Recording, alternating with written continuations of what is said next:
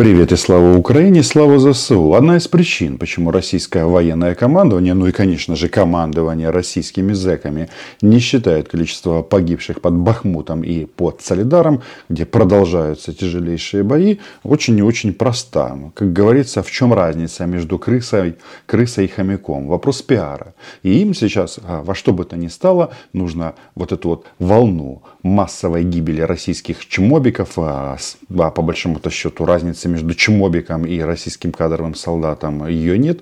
Поэтому им важно эту волну как-то сбить.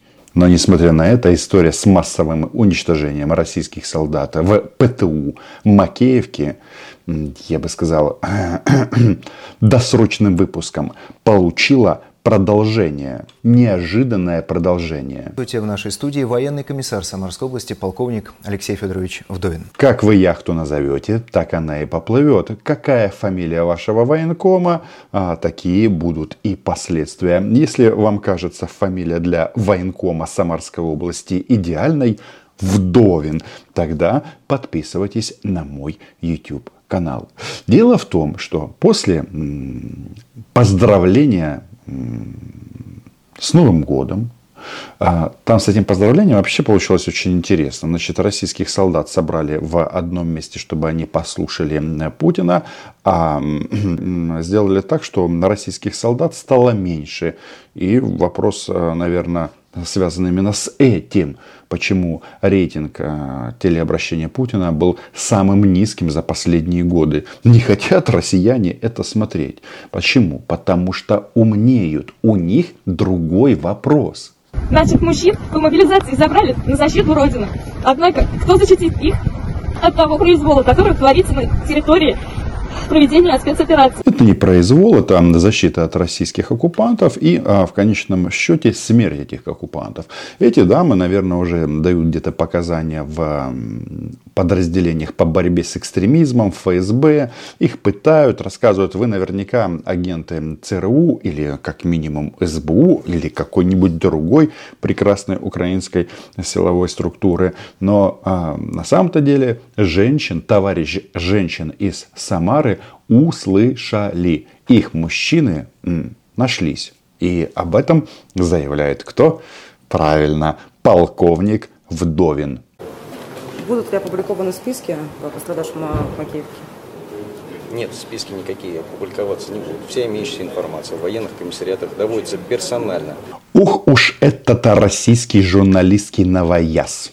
Пострадавших это на уровне хлопка, на уровне бавовны, потому что нет пострадавших. Есть раненые и погибшие. Погибшие исчисляются сотнями. Один из последних перехватов, а, цифра сколько там? Больше 600 а, трупов.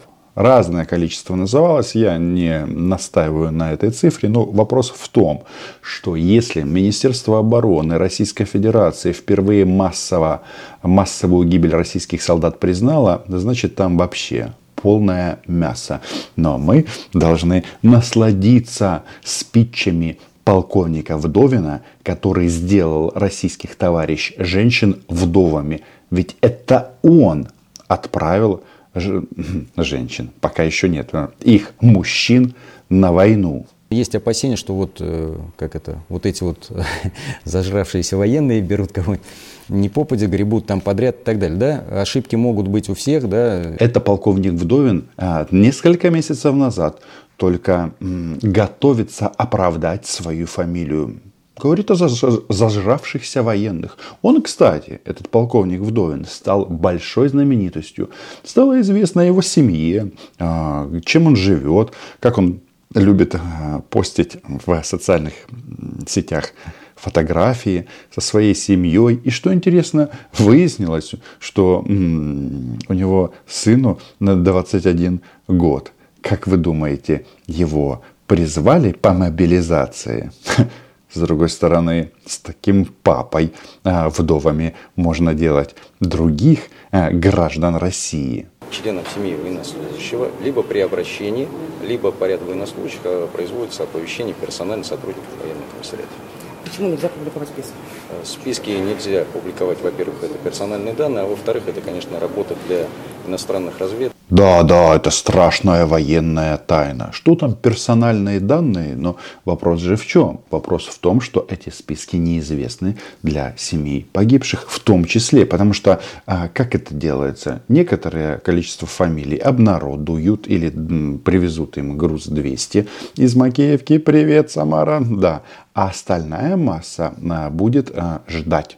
Ждать того, что Путин снова станет стерхом, и они вернуться. Но на самом-то деле большинство этих мужчин из Самары, ну и Самарской области в целом, они просто будут числиться пропавшими без вести. А если обнародовать 600 фамилий, вы представляете, с каким интересом все будут изучать этот список? Военные разведки, спецслужбы западных стран? Нет, сами россияне. И тут, а, понимаете, важное вот почему списки эти не будут публиковаться, теперь самая главная военная тайна полковника Вдовина. Да потому что от этого россияне могут случайно поумнеть. А умный россиянин, или как минимум поумневший, он подумает, блин, а нафига мне это надо. Выявление и проведение информационных мероприятий в отношении родственников военнослужащих, что категорически запрещено. Ладно, раз с родственниками погибших военнослужащих проводить спецоперации информационные нельзя, проведем прямо сейчас на этом YouTube-канале, на который вы уже подписаны, спецоперацию с полковником Вдовиным. Потому что а, он а, селебрити в Самарской области. Кстати, не думаю, что он ездит на Лада Самара или что-то такое из Тольятти. Едва ли. Но он, в принципе, все описал а, то, что ждет а, российских солдат из Самары в Украине, достаточно откровенно. Или даже не так. Это никогда не было секретом для местного населения. И не думаю, что ситуация сильно отличается от соседних областей. Скажите, близкие обеспокоены тем, что самарцев сразу отправляют, э, ну, скажем так, в сложные условия пребывания э, на выполнение определенных задач. Какая все-таки работа проводится с мобилизованными гражданами? До... Как перевести с российского пропагандистского на русский? В сложную ситуацию отправляют самарцев. В первую очередь самарцев. Ага, перевожу. Их отправляют на убой. Их отправляют просто в ад под украинские снаряды. Вот что это значит. В какой момент вот этот отрезок до момента призыва, скажем так, и до момента попадания в зону СВО? Что делают, ну, какие задачи, что проходят, как обучаются? Все понятно. Э, смотрите, здесь может э, несколько вариантов развития обстановки. Да? Варианты действительно есть. А если точнее, их два. Может быть три. Но два основных. Убьют его или нет? В Макеевке, ну или под э, Бахмутом, или под Солидаром. Есть еще опция попасть в плен, но это для самых умных и для тех, кому а, реально повезло. Важно другое, что российские мужики Самары знали, куда их отправляют, и все равно поехали. А теперь все удивляются и говорят, ну как же так получилось? Ну, наверное, во всем американцы виноваты. Хотя, если бы они отказались от э, отправки на фронт, ну что бы им сделали? Ну что бы им сделали? Вот вопрос. Да, любое, даже уголовное преследование, ну это, наверное, как минимум, а, как минимум не настолько страшно, чем отделение частей тела этих солдат в этом ПТУ. А еще товарищ Вдовин сделал такое, сделал такое, от чего, честно говоря, э, ввел в ступор даже меня. Потому что товарищ Вдовин э, произвольно, без команды, самостоятельно, что для полковника Вдовина не должно быть свойственным, начал а, фактически дискредитировать Владимира Путина лично, который а, в таких ситуациях, когда речь идет о трупах российских солдат, говорит, а я тут при чем? Это вот Шойгу, Герасимов, с ними разбирайтесь. В это же время, кстати, а, и Пригожин, и Кадыров тоже говорят, а мы тут при чем? Это все Шойгу, это все Герасимов, это они отвечают за трупы. А вопрос, он а, на поверхности. Когда это все закончится? Ну, в данном случае не война, а мобилизация в России. Да, хочу спросить. Некоторые регионы России рапортовали о том, что они выполнили план частичной мобилизации. Собственно говоря, на каком этапе сейчас находится Самарская область? Можно ли говорить о перспективах завершения? Ну, если это вообще корректно формулировать слово «завершение» в этом контексте. Ну, начнем сверху, да. Э, мобилизация может быть остановлена указом президента Российской Федерации. Когда это произойдет, никто не знает, и поэтому говорить о том, что мы мобилизацию завершили, это будет, uh-huh, не, uh-huh. мягко говоря, некорректно. Вот это главная военная тайна России. Не списки погибших в Макеевке. Нет, нет, нет.